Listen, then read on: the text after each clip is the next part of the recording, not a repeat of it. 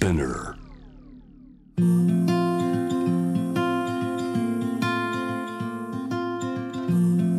福本敦子の聞くコスメ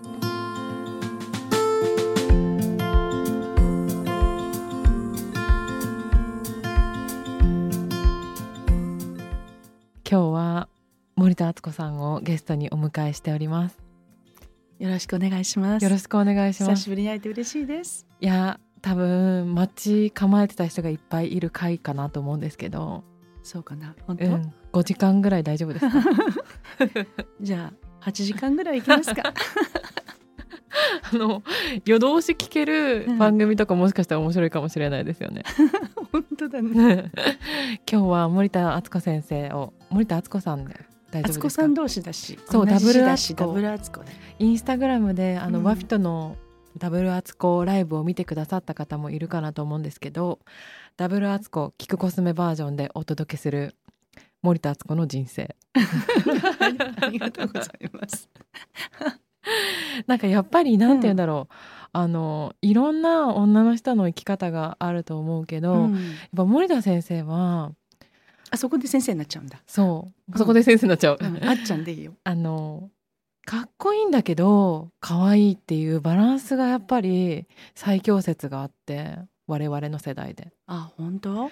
なんかどの人がかっこいいかみたいな話をたまにするんですようんその同じような美容の仕事してるうんあの子たちとかで、うんやっぱあの人はかっこいいよねとかなんかこの人は素敵だよねみたいなやっぱ年上の女性の話をするんですけど、うん。必ずランクインしてるえ嬉しい。本当？そんなにそこまでね知られてる知られてる知られてるはいないけれども。なんか嬉しいなそれは。あのワフィトをやってるっていうことももちろんなんかあの頼りにできるっていう部分もあるけど優しくて可愛いっていうのを保てる人って結構少ないんじゃないかなと思うんですよ。ああ本当、うんあっちゃんにそう言ってもらうと今少し自信が 湧いてきた えなんか厳しくやっぱ働いてると私は自分にも他人にも結構厳しくなるタイプなんですね。うん、なんかストイックってよく言われるから、うん、だけど森田先生はやっぱ柔らかさを保ちつつ、私結構ねうん、甘いんですよね。自分に。なんかあの天秤座、そうそう天天秤秤座。天秤座でまあいい加減といい加減。いい加減、うんううんん。その辺のニュアンスがうん。なんかね、私の中に入ってて。うんうん。だからまあいいよねっていう感じが 甘く見えると思う。私にないエッセンスを今日は天秤座の森田先生から学びたいと思うんですけど、うんなんか20代30代40代ってこう順を追って聞いていきたいなと思ってるんですけどいいですか？はい。じゃあ20代から聞いちゃおうかな。はい。大きかったこと。大きかったこと。私本当言うとまだね男女雇用均等法っていうのがなくて、うんうん。女の人が普通に働けるっていう時代じゃなかったの。20代。なんかねそれが想像があんまりちょっとつかないんですけど、そうでしょ。だうん。って、今から30年前っていくつ？あでもう生まれてて7歳。じゃない？7歳7 7歳歳でしょ。でその時に私は世の中へ出た時うん総合職ってものもなくうん。大体女の人とお茶組みをして、あ OL さんみたいないわゆる。そうそれで昔の。うん、そうなの。それであの大体家内っていう言葉があるじゃない？うちの家内は、はいはい。だから家のうちに入るっていう。だからいい人を見つけて家内になる、いわゆるうちの人になるはいはいってい。う、そういう時代だったの。だから寿大社っていう。あったそのこと。たでしょ？でもそれ30年前って結構最近ですよね。そうなんですよ、ね。うん。まあ、最近と言ったら最近だけど、あっという間だったけれども、ね。うん、でその中であの寿私全日空全日本空株式会社、ANA うんうん。で客室乗務員をやらせていただいた時に、まあ、大きな病気をしてう、んうん。でありがたいことに労災でいいですよって仕事中の発作だったの、うんうん。自分で呼吸ができなくなる。うんうん。薬がなかったら私は多分生きてなかったし、うん。うん、だから本当に息ができなくて。ストレスでってこと？ストレスっていうとかっこいいけどうん。多分ね私大学から東京出てきてて、うんうん。食べ物はめちゃくちゃになる、うん。夜は自由じゃない、はいはい。でなんだろう食べること眠ることこういったことがちょっとこの自由な扉の中でうん。私バランスを崩したんだと思うの、うーん。だからじ自ら免疫力を落とした。っていうのも入っていて、うん。で全日空に入った時にまあ本当にイケイケゴーゴーのもうバブル絶頂期へ向かう時じゃないね、でその時ってもうみんな頑張ってるしうんうん。だからストレスっていう言葉でダウンする人なんてほとんどあまり見かけなかった。うん。まずストレスなんて言葉がそんなになかった。え？今楽だよみんなストレスって言えるから、あでもそうかもしれないですね。うん。で体を壊して、うん。もう生きるか死ぬかみたいな経験をしてみるとねうんうん。生きてることがめっけものっていう感じなの。これをあの感じた20代。うんうん。だから、その寿退社っていう言葉自分が結婚しなきゃとかみんなと一緒に子供がいつとかそういうなんかこう素敵な夢を語るという前に、うん。呼吸ができることがめっけものなんだ、うんうん。本当にもう朝起きれることがめっちゃハッピーなんだっていう、うん。すごいすごいみんなからとったらもう最低限のね、うん。一番のレベルのところに私は幸せを感じるっていうことをうん。20代で経験した、でも早いかもしれない。早いでしょ。だけど今コロナとかあって、うん。うん。今の20代の子はもしかしたらその自分のパーソナルなことじゃないけど同じようなことをこの2年ぐらいで思った子もいるかもしれないですね。そうだと思う。多分不安だったと思うし、うん。ものすごく未来どうなるんだろうとか、うんうん、あるいは精神的に参っていく人たちもたくさんいたいたと思うんだよね。友達に会えないとか。友達に会えない。案外彼にもうん会えない、うん。出会いがねいない人たちは出会いはどうなるんだろうとか、すっごい不安だったと思うの。うんうん。で周りを見ると人工呼吸器にうん。ねもうあの入った人たちは特別でいやで病院にも来てくれるな。だからやれることって免疫力を自分でちゃんと保ってくださいようんうん。でこう見捨てられたような状況が長かったじゃないこの3年。だから本当に不安だったと思うしあの自分は大丈夫だろうかと思ったと思うんだよね、うんうん。だけど私の20代はあれを一人で、うん。あのみんながキラキラしてる時に合コンしてね踊ってね、でなんかみんな当時はアッシーくんメッシーくんと男の子たちに囲まれてね 女の子たちはね大事にされた時代なのよ。アッシー君メッシー君。アッシーくんっていうのはあの車で送ってくれお迎え系。ね。でメッシーくんって言葉悪いよね。ご飯を食べさせてくれる人。まあ仕事の言葉で言うと足と顎みたいな。いいね、うん、顎い足顎れ男性枕。聞いてたら嫌われるな。そう。そんなの私の中でこう息ができるかできないか髪もなくなっちゃうしそれからもう肌はゾウさんみたいになっていくしもう全てがこう手の中からこぼれていってで、まあ、それが一つのきっかけとなって20代。もう一回頑張らせてもらって働かせていただいたのよ、5年間5年間やってるんだ。4年8ヶ月はやってるの。あれ髪ももう戻ってたうんんですか？うん本当のこと言うと今だから言えるけれども、うんあのねアデランスさんにお世話になってた アデランスさん聞いてますか？ありがとうございますありがとうございます。うん、それとステロイドが欠かせなかったし気管支拡張剤そう結構ハードですよね。結構ハード。だから疲れるわけよ。みんなと一緒に働いてる時間体はすごいしんどいじゃない？それだから支えてくれる人はいたんですか？ご家族か？うん。あのねやっぱりもうあのような状態になったり本当に見た目が綺麗じゃないじゃないね、うんうん。そしてみんなと一緒にご飯に行くとか、うん。旅行に行くとかできないじゃんあんまりあとするのが怖くなりますよね。怖いしもう肌見られたくないし、うんうん。でそうするとどうなるかっていうと、うん。すごい私は突っ張るわけ、うんうん。反対にねあ同情なんかいらないよみたいな。うん。すごいこう突っ張った自分が出てくるわけ。うん森田先生でも？あったあった。す突っ張り森田い突たっ張りた突っ張って突っ張ってたよ。あご飯なんか行かないからくだらないしみたいな。逆にね。そんな。それは本当は悲しかったり、うんうん。切なかったり、うんうん。私だって行きたいよとか、うんうん。私もあの元のように戻りたいけどこう突っ張らないと。壁を作って自分を守る。だからそういう今そうなってる人の気持ちがすごくよくわかる。なるほど。うん、内側は泣きたい気持ち。外側はキラキラと頑張ってるけれどもねあっちゃんみたいになりたいとかさ。うんうん。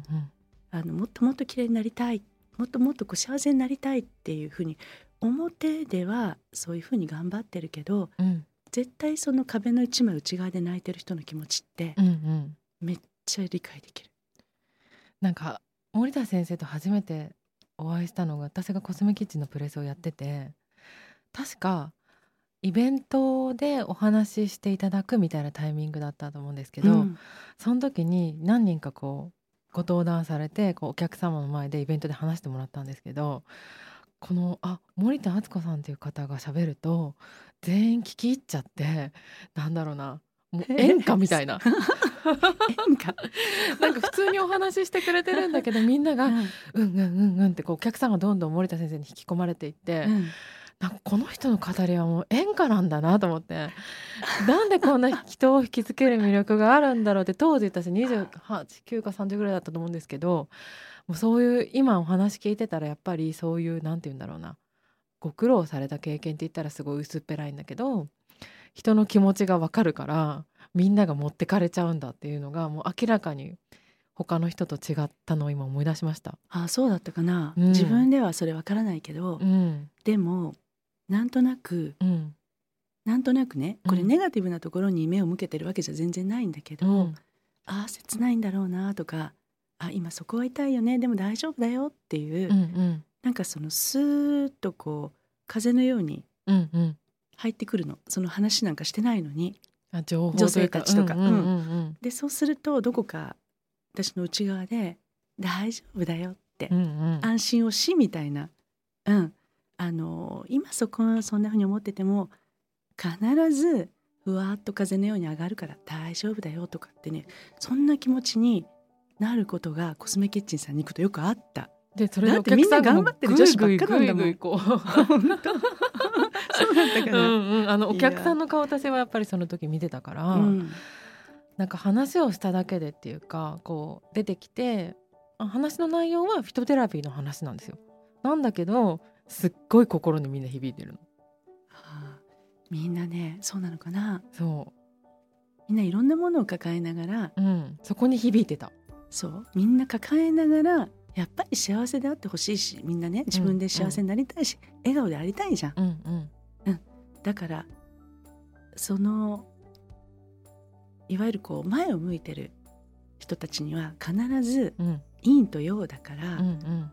必ずその陰の部分もああるんだよね。あ。うん。でそこにみんな目を向けがちなんだけどね、うんうん。うん、だけどすごい前向きな人たちが多かったよね。あのトークショーとかに来てくれた人たちとか、うんうん。まあ、まずあのお店に来る人たちってみんな確かに良くなりたいと思ってる、前向きだよはい。良くなりたい、うん。今日よりも良くなりたいってあっちゃんの今より全部良くなりたい。今より全部良くなりたいって、思ってる思ってる。うん、だからこそそのそれでもやっぱり帰ってはあってこうため息をつくうん人たちのまあ可愛さっていうかうんうん。素敵さとか、そういうのがあるから将来ハッピーになるよっていうさそんなね気で言ってたな。もう多分ここの今までの話で結構腹いっぱいの人もいるかもしれないなと思うんですけど。はいどんどん聞いて。20代はい。20代。はい。そんなんでしたね。それでねあフランスに行こうって思ったのはあのデルフィーヌっていう私のお友達がいてフランス人の。素敵な名前ですね。そう。彼女のねお母さんは岸恵子さんっていうね日本の大女優のあ知ってる、はいもちろ、うん。ん、三類島に住んでいて、えー、あのお母さん三類に住んでて私もね住んでたんだけど、うんって。うん。で東京で暮らしてたのデルフィーヌが。うんであのフランスにはこう薬草学があるんだようんうんっていうことを教えてくれて、うんうん。でまあフランス語を少し勉強して、うん。で入るにはどうしたらいいのかっていうことをうん。結局フィトテラピーアロマテラピーのうん。その薬草学を勉強しに行くために会社を辞めてうん。結構勇気いったんだけどうん。辞めいてると思う。うん2878八九？あで行ったかな、うーん。と普した。で向こうでうん。そのフィトテラピーパリ13大学医薬学部っていうところに自然療法学科っていうところがあって、でそこでハーブの勉強をしたの。えそれ決め手っていうかやっぱその年齢ぐらいでしかもスチュワーデスさんって当時はすごく花形の職業じゃないですか。うん、でもやめよう。当時はね。そうそう。うん、やめようってなんかこうきっかけがあったんですか？その体のこともあったかもしれないけど。私なんかね覚えてるんだけど飛行機の中でサービスをしてた時に、うんうんこれ子供はねいい意味で本音で残虐なのね。うんうん。あのお姉ちゃんちょっと肌なんかガサガサだねっていう聞こえてきちゃった、うんうん。で私聞こえないふりしてたんだけど、うんうん。その一体がシーンとなったの。うんキャビン、キャビンって言うんだけどね、うんうんうん飛行機の中の。でその時にあステロイドの塗ってたって、うん。黒ずんでる肌に塗ってたって、うんうん。それわかるなって。で当時はあの背が高かったり体力があったり、ある程度こう綺麗であったりっていうことが大事だった時にあ。ちっちゃいことなんだけどこれはねあんまり言ったことないんだけどうん。すごい男の子が「あのお姉ちゃんちょっと汚いね」って聞こえてきたの。それが本当はねうん。本当はね、うん。あの辞める一つのきっかけ。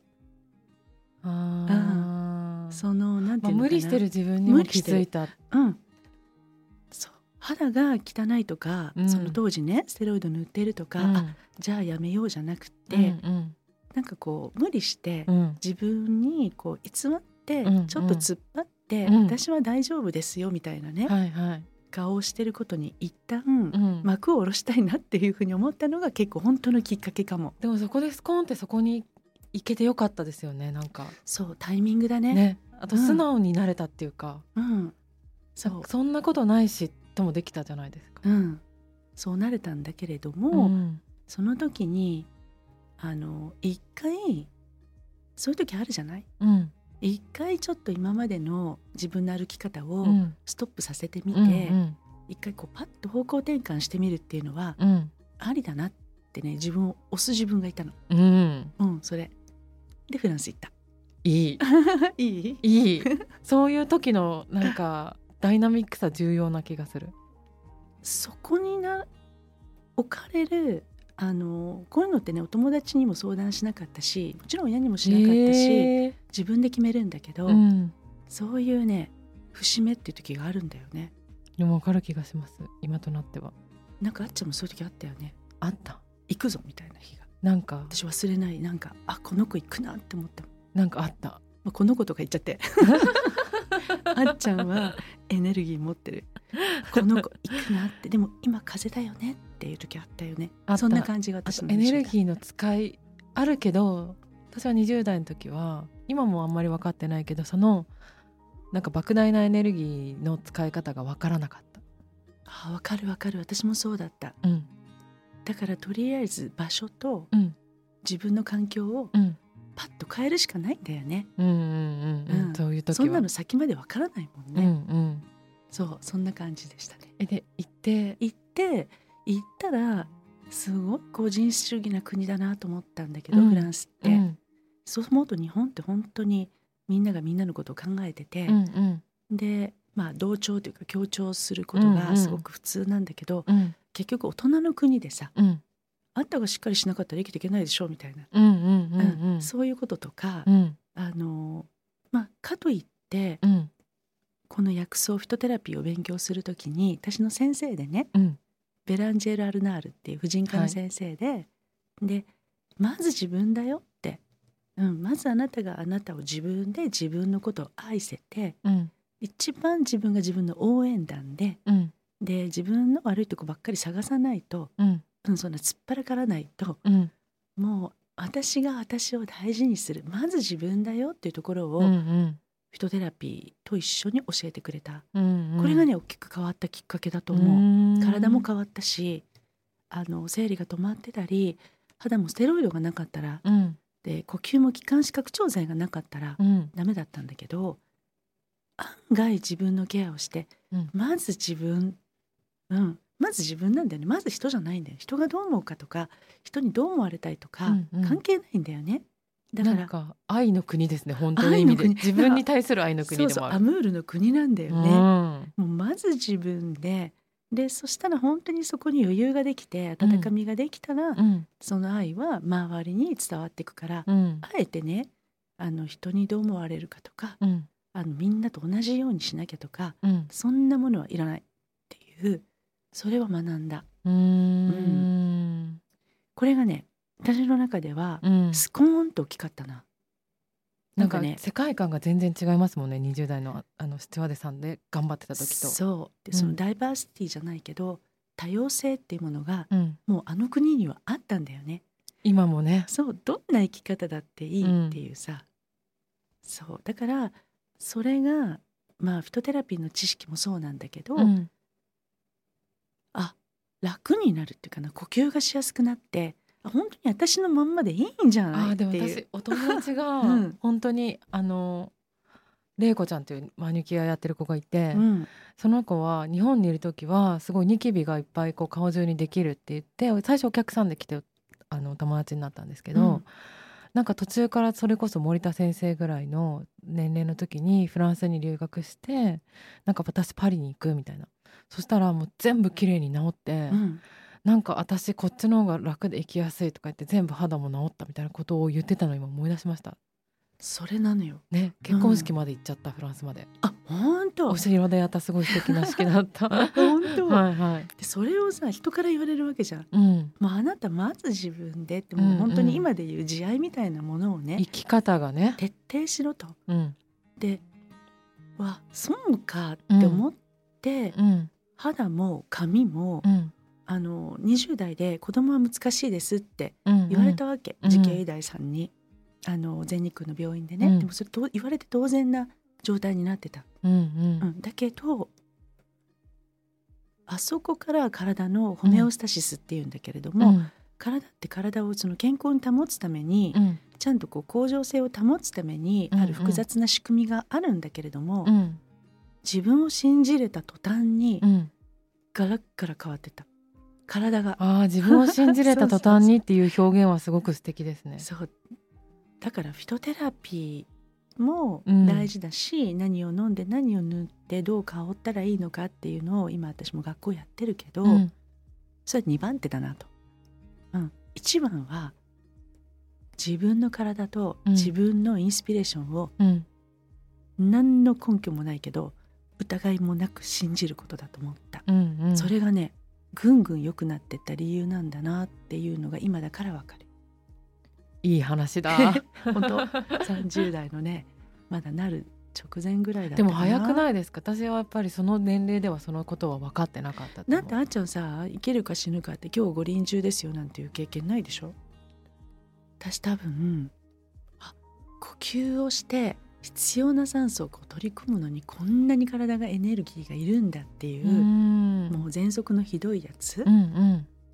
あれ経験してみた時にあもう無無理だ。次の呼吸が無理だ。うん。っていう、うん、あの緊迫感と苦しさっていうのを体で経験した時に姿勢感がちょっとだけ変わった気がする。そうですね、うん、自分が体験してるんですもんね。そう。で、まあ、こういうことって言っちゃいけないけどあだったらもうあっちへ行かしてあっちの世界行かしてくれっていうぐらいあ苦しかった、うん、だから人工呼吸に入ってるね。今回コロナどんだけ苦しいかが、うん。ああいう感じ？うんうん。それがねやっぱりもう多分ちょっと早かったんじゃないかなと思う。生きる死ぬみたいなことを、うんこう自分の体の中に、うん。あの言い聞かせてその死生観っていうものが変わってでもこうやってもう一回この変な話地球でうんうん。立ってこう生きるっていう時に、うん。そう何のために今私はここにいるのかっていう感覚がうんガラッと変わっうん。た20代だったな、だから早いんだと思そうですね。うん。だからそのタイミングであのフランスも行けてう。みたいな、うん。そうそう行ったら行ったでこうまた自分を成長させてくるもの出会ってってなんかこう、こっちだよみたいな。そうそうここっちだよってなってますよこっちだよってね。なったの。うん。うんうん。で得たものは何でもまあいっかみたいな。良きに計らえ。あそれかみたいな。そうだよね。そうかもしれないけど良きに計らえって。私はこの道行くよって。うんうんうん。だって私だしっていう。もうあっちゃんのあの本のテーマの通りよ。今より全部良くなりたい。そう全部良くなりたいってから今今がもうゼロなんだけどもう全部良くなりたいしうん、そういう気持ちで生きていいんだってね思った時にバーって本買ってた。生きていいよ。みんなそう思う。あれはなんかやっぱりみんなが思ってることをうん。言葉にししたらそうなったって感じでしたね。うん。思ってるけど言ってないことを探した、そうだよね。私ね、うん。だからね本もらった時は「あーちゃんありがとう」と思ってパーッとこう見たのね。うん。だけど蔦屋に並んでたじゃんね、うんうん。並んでたっていうかなんかさ特集はいはい。組まれてた時に、うん。あれがねパッと目に入った時にあ私これだったなってうん。改めて思って、うんうん、かなりダイレクトなメッセージでしたよね。かなりダイレクトじゃない、うん、だから顔みたいまあ一言で言うと欲なんだけど。そう。なでもね その欲持たないと、うん、欲が大事なんだっやっぱて思ったそれはもうバイタリティなんだってことエネルー、ギーだよね、うん、そう。そんなエンジンになって。エンジンになる。20代でした。え、三十代はもうずっとフランスにいらっしゃったんですか？いやいやどのぐらい？30代の前半で帰ってきてじゃであフランスは三年とか二年とか。そうですねうん、もうでもまあ毎月毎月ってことないか年にうん3ヶ月くらいは行ったり来たりはしてたんで、恋もしましたか？恋なかったですそうなんですか？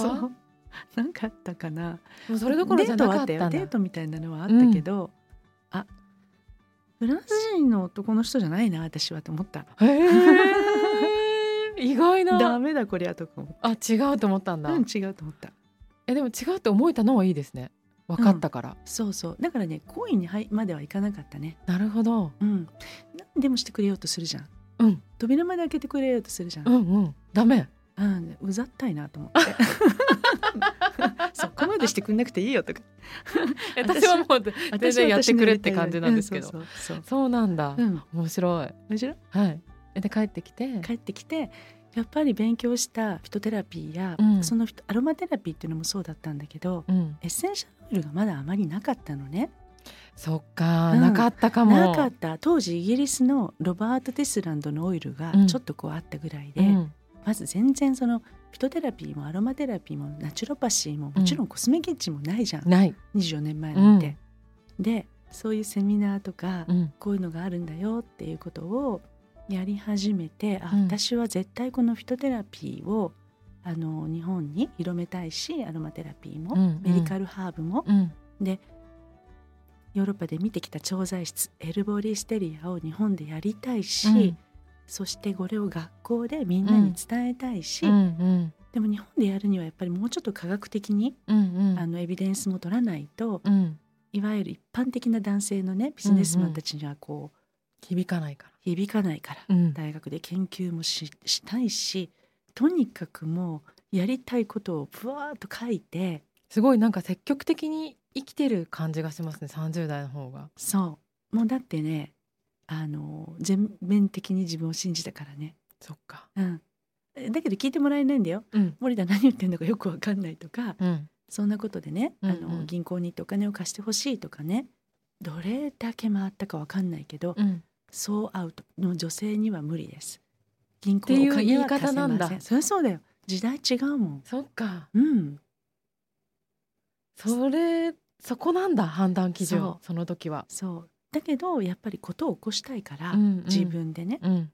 だからあの親にお金を借りて、うん。お母さん貸してほしいお父さん貸してほしい、うん。でお金を集めてすごい、すごいでしょ、うん。言葉をきれいに言えばうん。すごいけど、まあ泥臭かった。必死。こういうのがあるんだ。聞いてくれ聞いてくれってもう一言でも頑張るら、から応援されるんだと思うんですよね。うん、頑張るっていうかねまず頑張るためにはね資本金がいるじゃん。これがないわけじゃん。うんうん。使い果たしてき帰ってきたから。うん。だからその勉強するにも研究するにも、うん。商品を仕入れるにも作るにもみんなお金がいるってことに気がついて、うんうん。30代は本当にその法人をちっちゃくてもいいから、うん。個人事業主をうん。打ち立てて、うん。お金を集めてうん。やりたいことにあの一体いくらかかるんだ何をしたらいいのかっていうことを学んだのが30代。社会を学んだ。学んだ結構女性には厳しいってことを学んだ、そうですよね、うん。当時ね、うん、あと他に周りにやってるそういう実業家的な女性はいなかったんですか？あんまりいなかったね、まあ、大体バックに男性とか、うんうん。あののあ投資家とかねご主人とか、うんうん。そういう人がいたり、うんうん。2代目3代目っていうのはいたけど、うん。まずそのアントレプレナー精神が女性をも女性が何かやるなんて、うんうん。あのまだ認められなかったね。あんまり認められない時代だった。でジャンルにもよるかもしれないけどでもそうでしょうね、うん。えもうやめてあげなみたいな感じにはならなかったんですか？30代でならなかった。ならないか。ならなかったね。これがね一回死にかけてるんだもんね。一回死にかけてねもう自分を信じてこの自分でいいんだってねもう思い込んで帰ってきてるじゃん。うんうん だからさやりたいことをもうまだ事業計画なんていうものよりも、やりたいことガーッと書いてフランスはああだったとかこういうことをしたいんだっていうことを書いてうん。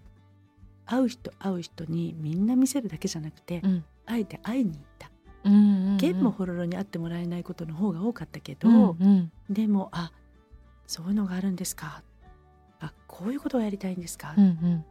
聞いてくれるところでセミナーがちょっと始まったり、うんうん。うん、仕入れてくれたりあとは国民金融高校がね忘れもしない150万円貸してくれたりとかね。うーん。もうそんなとこにも国が、うんうん。そんなとこにももう出かけていってはもうやみくもに喋っていくうちに、うん。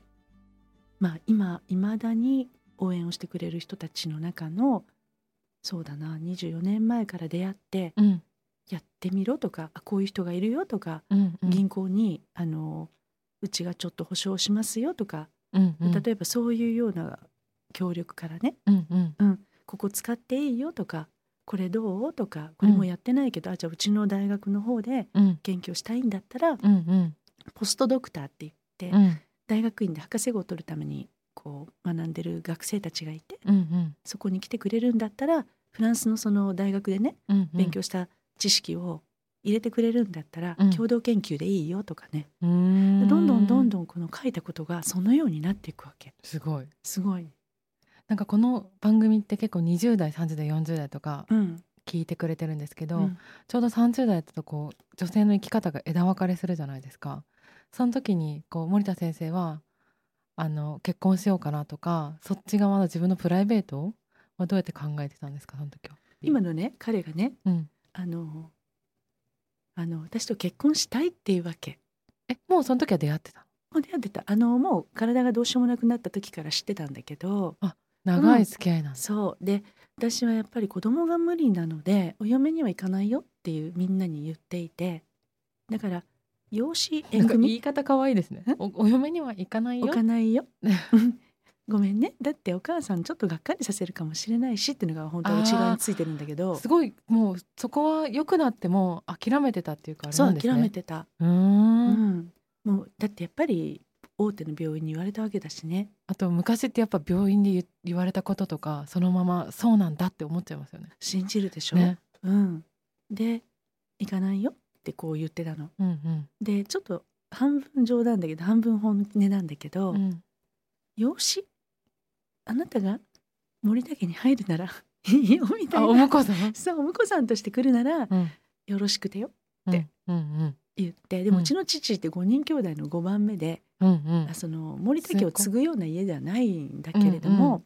だけどそういうふうに言ってたら話し合いが行われて、うん。ついに、うん。あの本家の長男が森田家の養子に入ることになってうん。あ私結婚するんだっていう。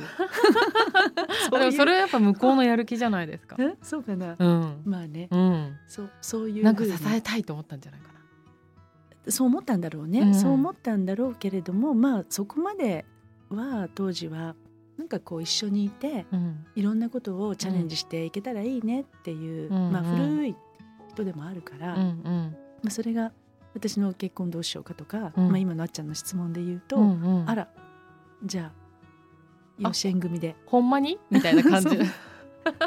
そうそうでも私仕事するよ私仕事っていうかもうライフワークだから、うんとにかくやるから、うんそれでいいんでしたらどうぞ森田家に我が家にどうぞ、え一番いい形じゃないですか。うん私にとってはね、うんうん。そっかそっか。そんな感じですえもうあのやっぱりそれでフィトテラピーの学校はその時も始まってるんですか？いやまだ。会社を作って、うんうん会社を30代で作って33歳の時に。うん。で一人だけ、うん。本店所在地は家。うん。で作ってで研究とかあのエッセンシャルオイルをこう取り入れたりとか、うん。セミナーとかをやったんだけど、うんうん。どうしても学校やりたい。でパリ13大学みたいに医学薬学のような本格的なことはできないけど、うん。でもどういうハーブを飲んだら塗ったらケアができるかっていう,、うんうん。もうケアっていう領域でやりたいっていうふうに思い大学との交渉。うんうん。日本にその AMPP っていうんだけれどもアソシエーション、うん。メディカルうんうん。プロモーションフィトテラピーっていうその医学普及協会うん。っていうのが医学部にあるのね、うん。その認定を経たフィトテラピーの学校をようやく15年前かなうん。スタートできることになったの、うん。それは一つには、まあ、緑の薬箱っていうのをみんな女の子たちが持ってうん。ストレスがかかった時ちょっと鬱になった時ね、眠れない時、うん。むくみうん。髪肌冷えうんうん。まそういうちょっとしたことにさっとケアができるものってうん。何も全部薬剤師さんとか、うん、漢方じゃないからね、うん。薬剤師さんとかドクターが関係しなくてもうん。ある程度自分でできるじゃん。日本人が昔毒ダミがあったりクコがあったり、うん。柿の葉があったりしたみたいに。でそういうのを自分で緑の薬箱を持って家族や自分のケアができるっていうことがまず一つの目的で,、うん。でもう一つはこれをあの一人一人が独立して一人一人が独立して、うん。勉強してあの伝えていく。周りの人たちに仕事としてねあのこれが効きますとかねそういうこと言っちゃいけないけれども、ケアという一つの領域でこれをみんなが伝えていってくれるようなことを夢見てうんこの2つが目的で、まあ作ったのが15年前かな。三十。えー、40に入る前38区。でそっから急にママになるわけですもんね。そう。ね それも結構大きなことかなと思って。そう大きなこと。ね、うん。だから40代めっちゃ忙しかったんじゃないですか？40代忙しかった。だから学校が始まって、うん。で商品うん作る、いわゆるその化粧品とか軟膏とかうんね、うん。あとペットのも作ってたのよ、うんうん。あの犬のワンちゃんのイヤークレンザーとか、そういうのも作りながらあの暮らしていたら、うん。40代43歳の時かな、うん体が整ったのか突然自然妊娠したの全然無理じゃないじゃんみたいな。そう日本では、うんいやもう本当に医学のこのサンプルだと言われるんだけど、はいはい。ヨーロッパの先生に私たちのね医学部、うんうん薬学部の先生に言ったらめっちゃ日本って大げさだねってへえ。普通じゃんってそんなの体整えて、うんホルモンの働きや成長ホルモンの働き整えて、うん。食べ物で細胞は作り変えられるわけだから、うんうん。髪の毛だって肌だってそんなの当たり前で、だうん。ったら内臓やホルモンだってうん。ちゃんと変わっていくじゃない、うん。それで妊娠が何がおかしいの？医学的サンプル笑っちゃうって言われた。うーん。やっぱなんか考え方が違いますね。考え方っていうか世界観。そうだね。やっぱり、もっとみんなシリアスに、うん、あの考えてる気がする。あの周りの子とか見てるとやっぱりあのナチュラルに病んでくって言ってました友達は。うそうだね、ん。なんかもうその例えば月経はあるものである。うん。PMS もそう更年期は苦しむよねうんうん。って、それからあのもう子供ができない不妊治療ねとかね。それがなんかうん。意外といるんだと思って。そうであの私はドクターとかお薬に助けていただいたから、うん。悪くは言わないよ、うん。だけど信じすぎなんだようーん。自分の体に起こっうんている症状が、うん。やっぱりそれはあなたが無理してしまったからでしょうん。夜な夜なインスタ見ててどうするのっていうね。うん。夜ちゃんとメラトニンがね出てきて眠たいなと思ってそこからもう目に光入れちゃダメじゃないっていうね、うんうん。そしたらその死密時に成長ホルモン出て、うん。ことに大事なノンレム睡眠がレム睡眠ノンレム睡眠ってこう順序よく来てうん明け方までに体作り直してくれる。うんうん。例えばそういうこと一つ知っておくべきじゃない、うん。でそうじゃなくして自分の体というか自分のこの体の取り扱いっていうものが自分で自信がなくなってうん。で症状出た。じゃあどうしたらいいですか？うん。お薬ですか？お医者さんどうしたらいいでしょう？っていうこの循環は断ち切るべきだと思う。うん。まず自分の体をちゃんと信じるっていうかな、うんでもそのためにその体が喜ぶライフスタイルをうん。遅れてるかなっていうこと、うん。で私もそのアルナー先生から教えてもらったあなたもまず自分よ。うんうん。もうまずあなた他のこと考えなくていいから。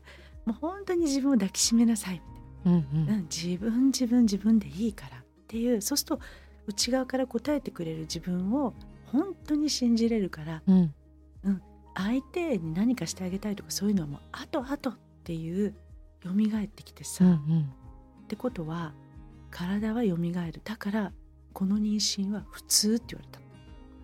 そうですね。あの根本的なことを考え直すと。そう。ね。そう。うん。あとタイミング？やっぱタイりミングだね。うん。多分気がいってなかったっていうかあの会社を作る時とかはうん。やっぱ交感神経優位になったりしてうんそれに意識向かないじゃないですか。なんかそのタイミングがベストだったんだなっていう。そうそれにあの私はちょっと無視してたけどやっぱり sensuality。無視してたの？無視ちょっと無視してたね。あの子供が難しいと思い込んでたから。あうん、だからそのデリケートゾーンのこととか、うん。セクソロジー性科学とかはうん。学んで帰ってきているんだけど、うん実生活でちょっとこう sensuality さにはうん。う んそんな時代もあったあったあった欠けてた気がする、まあ、途中30代半ば後半くらいからうん。一人でやっていく仕事にうん。2人入ってくれて3人入ってくれて、うん。お手伝いしてくれる人が入ってくれて、うんうん忙しくなっていくんだけどちょっとこう落ち着くじゃない？うん。あと安心感あるかも。安心感がある、うん、そうなっていって少し余裕ができてそんな時に？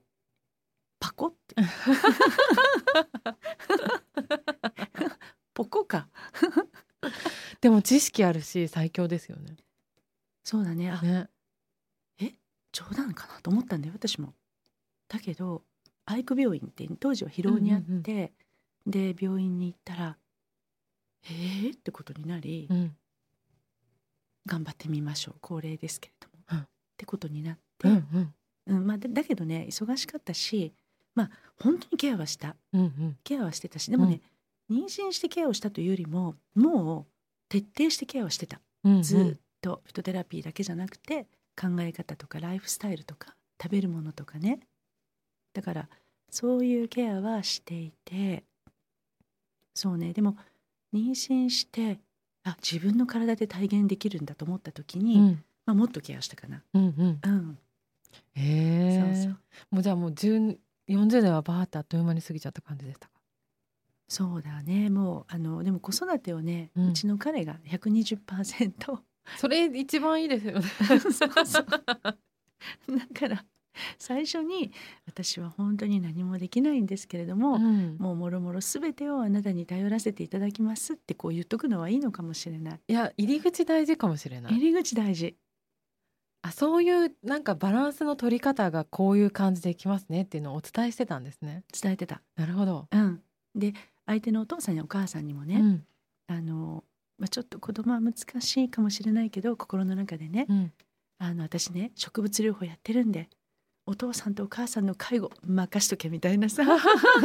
そんなかっこいい。そんなふうには思っていて、うんうん。思っていてうんね、うん。でそう思っていてまあだから周りの人にあのあんまり無理しない自分ができる姿なんて見せたことないし、うん。できないことがいろいろあるけれども、うん。あの力貸してくださいねっていう、うんうん。そういうことは最初から根回しを。もう根回し断言してた。でも最初に姿勢を見せるのはすごく人間関係で大事だと思う。うん、これはねヨーロッパで学んだね。私もそっち派？割と。あでもそっち派？日本人ははっきり言わない。言わないよね。日本人はっていう言い方でちょっとあれかもしれないけど、あの私はすごくはっきり言うからそれを結構はばかられるんじゃないかっていう恐れはあるかもしれない。びっくりしちゃうかなみたいな。そうだね。最初になんかこう段取り？うん、段取り大事だよね。自分はもうこう思ってるんでみたいな,、うん。なんかもうそこまで理路整然と言われちゃうとそのそれもまあ一個のパートナーシップじゃないですか。だけどもう相手はもうそれ言われてるってことが多分ショックだからあああああああショートみたいな感じ。確かにそうだね。でもヨーロッパの人はそうなんですね。そうやっぱりねはっきりなんとなくニュアンスをつかんでねじゃなくて、うんうん。やっぱ言葉にして言う。うん、で自分の強みも出すけど弱さ自も出す、分の弱さも徹底して出して、うん、そのできないこととかはっきり言ってほしいですよね。してねそのあーでこれできないんだよねっていうことに対して格好もつけないし、うんうん。それ自分も責めないじゃん、うんうん、全く責めないじゃんあの人たちね、うん案外と、うん。自分のいいことばっか褒めてるじゃん、うん。うん。ね、えこれできてないじゃんとか思ってもうん。全くそのことに対するお詫びもなければ、うん。あのできないかもないじゃん。うんうん。ね。あれいいよね。うん。だからその辺をまあはっきりと伝える。まあそういう思いやりの形も私はすごくああるなと思いました。そう。だからその辺をあのお互いは違うんだっていうところを、うん。こう受け取り合って、うん。そこをジャッジしたり責めたりもしないし、うんだけどここ弱いかもしれないけどここ強みなんだね。いいね。って、うんじゃあそういう強みと強み生かせたらもっといいねみたいなうんうん。すっきりした感があるよね。うんあ私でも思い出した。あんちゃんとさ付き合い長いじゃん結構、うんうん。森田先生に私が会ったのは9年？七八年？78年？うろ覚え。私も。だけど楽だなあっちゃんって思った。あ本当ですか？う嬉しい。あの私嘘つかないもんあの気使わなくていい。まあその変な意味のね気を使わなくていいとか言ってるんじゃなくて、うんうん。素直にパーンといけれる、うん。うん。来てほしいって思うなるべく。ね。あとさっき森田先生が言ってたこう自分はこうこれが不得意だなって思ってるけどなんかやらなきゃいけないような気がして頑張る人ってこんなにいるんだと思ってあの仕事をしてみて。そう。ですごい頑張るじゃない。すごい頑張って頑張ってもうえもうできてるじゃんっていうのにうん。全然これはまだできてないんですっていう自分に厳しいじゃない。うんうんえあとあの2冊目の本作ってる時私そういうことがあのチーム内であって、うん。ねそれできないんだったらもうやらないでって私が言ってうん。他のことはこれはできてるから、うん。こっちで大丈夫ですみたいななんかこう事業仕分けみたいなシーンがあったんですけど、うんそれなかなかなんでこの人できないって言わないんだろうなと思って見てたんだけど自分で言える人って案外少ないんだなって思いました。多分頑張る頑張んなきゃいけないでって思ってるんだね。うん、でできなきゃいけない与えてもらったことだからっていう責任感が強いんだけどははっきり言ってそんなものはいらないわけよ。うんうん。適材適所だよ。適材適所。だってあなたここめっちゃ輝いてるからっていうところにスポット当ててあげられるような、うんうん。本来はね社会や会社うもん。家族もそういうあったかさっていうのうんうん。大事じゃないかなって思う。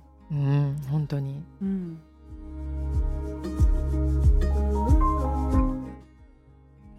森田先生とのお話来週も続きます